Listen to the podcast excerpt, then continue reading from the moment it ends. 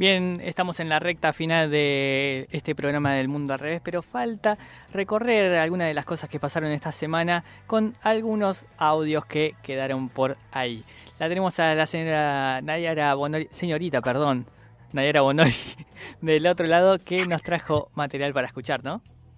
Así es, vamos a hablar de un Lionel y no necesariamente Messi. Eh, quería decir eso como entrada ya. No, buenísimo. no te lo celebramos lo suficiente. Perdón, Nay.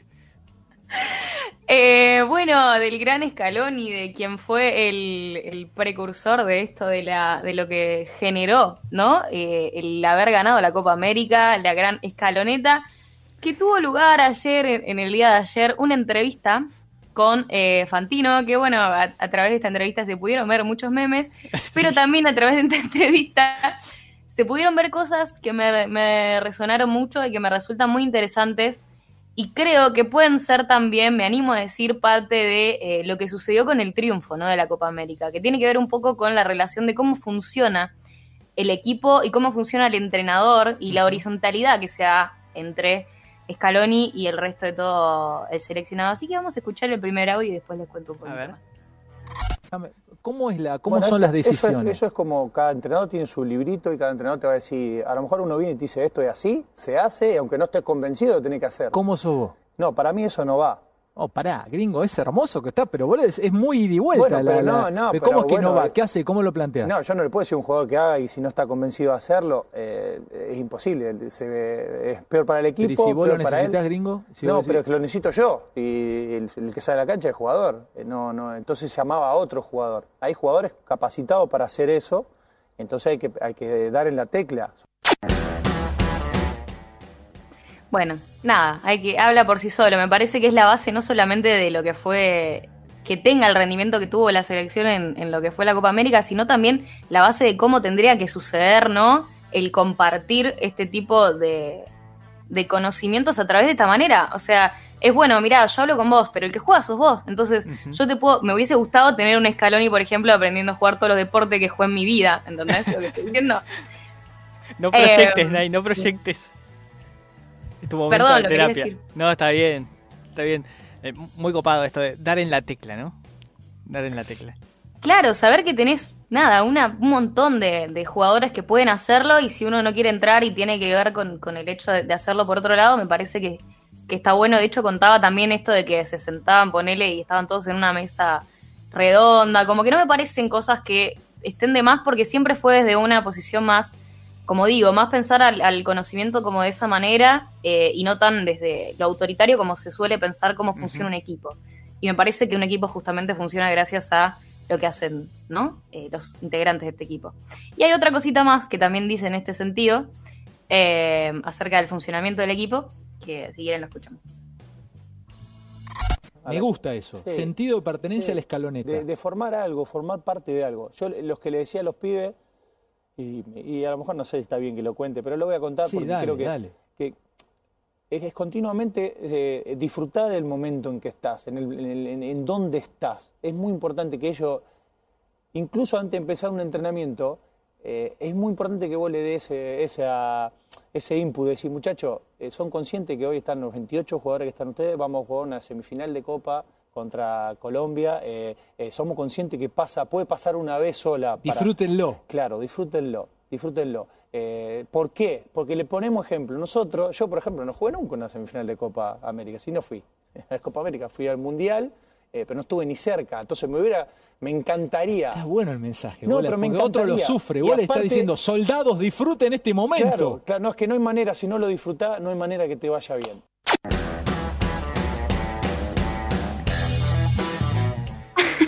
Una remera que diga, si no lo disfrutás, no hay manera de que te vaya bien.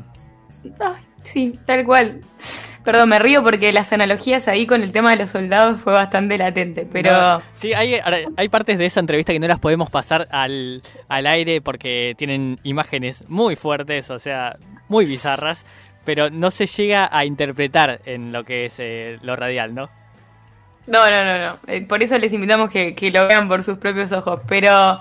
Pero bueno, es esto, me parece que resume todo. Bueno, en una parte también eh, dice esto de que buenísimo lo que genera el fútbol, pero el fútbol una vez que termina hay que volver a lo que es la realidad y un poco bajando a tierra todo esto de que se cree que el fútbol une y demás, pero bueno, al fin y al cabo es un deporte y ciertamente tiene ese significado y ese simbolismo, eh, pero también un poco para bajar a tierra, ¿no? Eh, lo que significa que es lo que le decía a los jugadores, che, bueno, después de esto se sigue, entonces disfrútenlo y, háganlo de, esta manera. Entonces, eh, me parece que, bueno, nada, em, fue un entrenador que, le cerró un poco la boca a todos, ¿qué quieren que les diga? Pero sí, pero sí, había muchas críticas que andaban, bueno, pero también no hay que ser hipócritas.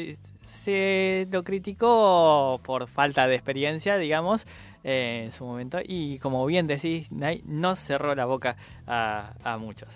Eh, tenemos algunos audios ahora de, que, nos ha pasado nuestra queridísima compañera Lolo Maraciolo, que no ha podido llegar al programa como se eh, habrán dado cuenta, pero que nos aportó igualmente su, su material para que podamos escucharlo ahora. Entonces, ¿es una ley perfecta? ¿Es la mejor ley de la humanidad? No pero esto es tan urgente que lo que necesitamos es que salga. Después, con tiempo y debate, vamos cambiando y vamos modificando y vamos aprendiendo. Igual la ley no soluciona todo. La ley es un puntapié, es tipo parar la pelota, como decimos, para, hasta acá podían hacer lo que queríamos, lo que querían, esto va alto en sodio, alto en grasas, alto en azúcares. Después se discutirá adentro los porcentajes, cómo lo ponen. Esto tiene que ser el octágono en negro bien clarito, bien visible, mm. y a partir de ahí empezar a discutir otras cosas, cómo producimos la comida, eh, cómo se la comunicamos, qué se puede comunicar. Escuchábamos ahí a Narda Lépez hablando de la ley de etiquetado, el proyecto de ley de etiquetado que se está debatiendo en estos momentos en la Cámara de Diputados. No queremos terminar el, problema, el programa, no el problema, mira, uy, uy, uy, uy, uy, uy, terapia el programa sin, sin repasar esto. Hay cuatro dictámenes que se están debatiendo. El que es de mayoría es el de Cecilia Moró, el del oficialismo, que van a tratar de que avance. La idea del oficialismo es que se termine votando este jueves o eh, eh, como, como última opción la semana que viene, si logran sacar este dictamen. Después hay un dictamen de minoría de Pablo Shetlin, el, de, el presidente de la Comisión de Salud de la Cámara de Diputados. Hay uno de Carmen Polledo también, de minoría, que lo que propone eh, es que se cree una guía diaria de alimentación que utilice categorías y asigne colores, un modelo como el que tiene en el Reino Unido, o digamos diferencias con el que tiene el dictamen de mayoría, que es el que impulsa el oficialismo. Después hay dictamen directamente de rechazo al proyecto, que, eh, por ejemplo, el que presentó el diputado del PRO, Alejandro García, que es también presidente de la Comisión de Industria de la Cámara ah, de Diputados. Está en debate en este momento el oficialismo tiene una posición que, podría traccionar los votos necesarios para poder eh, eh, impulsar su dictamen. Vamos a ver qué pasa. Eh, están claras las posiciones, el proyecto es muy claro también. Eh, y tenemos por ahí un audio más de Narda para escuchar que antes de cerrar, sí, llegamos, llegamos. Vamos a escucharlo. Eh, esto es un problema que es global. La producción de alimentos, como está hecha, es un problema global. Hmm. Porque el mercado es global, porque la comunicación de los productos es global. Entonces, que se hable de comida en el prime time y que sea el programa que más mide a la noche, a mí me parece solo espectacular. no importa. Lo que estamos hablando de eso. Y encima, ahí eh, parados ahí, hay tres personas que saben de lo que están hablando. Entonces, y que saben dónde están parados. Quizá hace 20 años, 15 años, 10 años, quizá había algunos cocineros que capaz tenían su, su, su pasión por la cocina, pero no miraban esta parte. Hoy ya nos dimos cuenta que no podemos no mirar esta parte.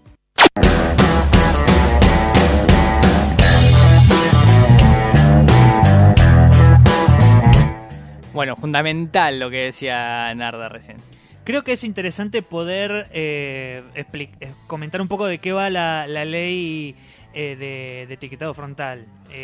Recordemos, la ley de etiquetado frontal es un proyecto que lo que busca es que los distintos productos que están en la góndola tengan un, un, etiquetado en lo que es eh, las, las, etiquetas, valga la redundancia, de, los, de los productos que están allí ofrecidos, con indicadores eh, con el sistema que se, que se eligió aquí en Argentina, que por lo menos se propuso para, para poder elaborar la ley, hay otros, eh, es con...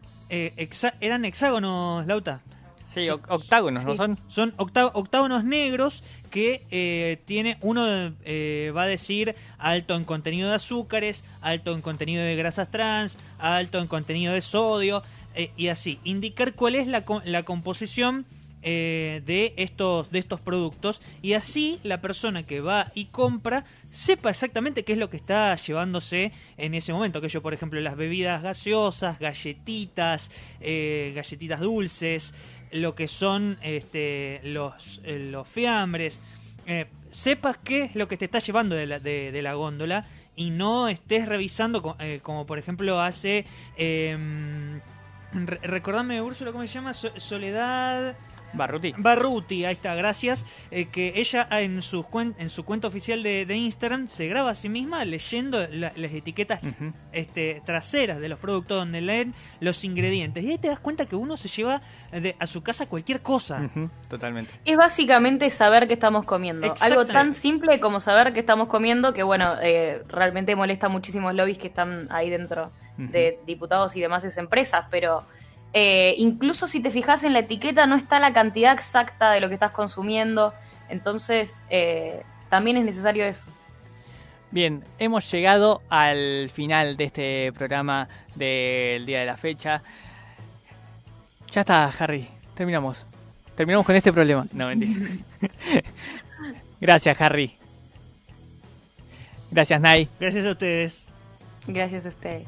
Nos volvemos a encontrar con El Mundo al Revés el próximo martes, acá en Aire Libre Radio Comunitaria, a las 5 de la tarde. Esto fue El Mundo al Revés. Y dale campeón, loco. Dale campeón. Dale campeón. ¿Qué te pasa? Dale campeón.